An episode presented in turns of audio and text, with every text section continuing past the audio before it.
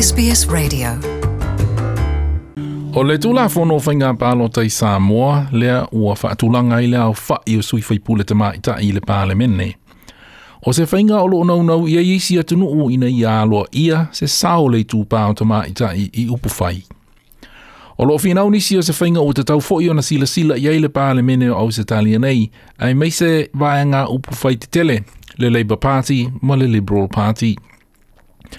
Ai o anga i atu i whainga pālota, mua mua i le whaai ungo le māsina nei mō le pāle mene se teto New South Wales, so so ai ma whainga pālota mō le pāle mene tele le māsina o me. O le tasile nei o mata upu o lo tu u fesili ei nisi, ai mai se lava i le vaenga upu whai le Liberal Party. I New South Wales, ua tō fia le tamaita i o Holly Hughes, e wha mua mua i eile filifilinga mō sui o le senate i le vaenga upu whai le Liberal Party na ia whaalia le swinga ua iai i le loto i whale o le vanga upu whai le Liberal Party, ma le naunaunga e filifilia ta mai ta i ino fo e sefe, po ono fua o loo malosi ai le langolagoina o le Liberal Party. I've been really involved with the Liberal Party for a really long time. I've sat on the state and or federal executive for almost 14 years since getting involved. So ultimately, my journey to leading the Senate ticket had nothing to do with gender. Um, that was never a part of my dialogue or conversation. Um, I think it's indicative of the fact that the Liberal Party is keen to pre-select more women. Holly Hughes. I le o whaamāwa e ngā tamaita ina umia nisi o tofi sinia le kāpeneta mai le Liberal Party, ai mai se Julie Bishop, lea o tele tausanga o ia, umi, o, o ia tau avea, le tofi suita i tai o le vaenga upuwhai e le Liberal Party, a toa ima le tofi minista o le vai fafo. E le ngata i lea o le tamaita i o Kelly O'Dwyer. E pei o wha e vaenga tama i nei, ua toi le langa e aile fasili, pe ua ta tau ona i se whainga e wha leo leo aile foi numera o ni sui te mai tai i le wha tui a le vaenga upuwhai e le Liberal Party. I le taimi nei, e toa se lauma le ono sui o le Liberal Party i le pāle mene tele. Ai nā o le toa se fulu ma le ivo i lātou o sui te maitai. A whaatusa le nā i le whaafale e le Labour Party, to i titi lava o le afo sui po le lima se fulu pasene o sui te maitai.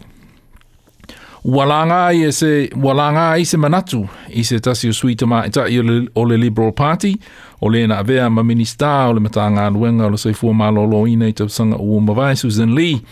I le tatau o na sila sila o le vaenga upu fai i se alfa inga. E le o se quota, se quota, a o se alfa inga, e fa se fulu pasene o sui, e fili fili mai le tupa o. Something stronger than a target. The problem with the word quota is its pejorative nature and the fact that people take from it what they want without necessarily thinking more broadly. We've had colleagues of mine who said, yeah, we do need to look at this and we do need to find ways of being more precise about our numbers of females participating. And there's lots of ways that you can do that. I mean, I mentioned this towards the end of last year and I'm pleased that there's been, I wouldn't call it a groundswell of support, but I think the support is building. Se tasi sui te mai tai le Liberal Party, Susan Lee. E le o fia whaonga ina fo i le pālemia Scott Morrison le upu quota, Ana ia whaasino i le to lua se fulua sui te mai tai, ua manu malo nei pre-selections, mō whainga pālota le pāle mena te le masino me. Na sao noa Holly Hughes a whaatulanga se quota e iai ma le fesili, pe ua tō fia le sui ona o lona pe ua tō fia ina ia se.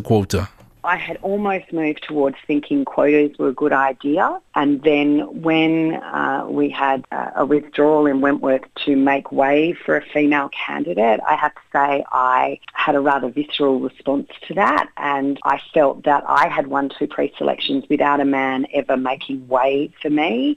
And I think as Liberal women, the very notion that we need someone to make way for us is quite distasteful.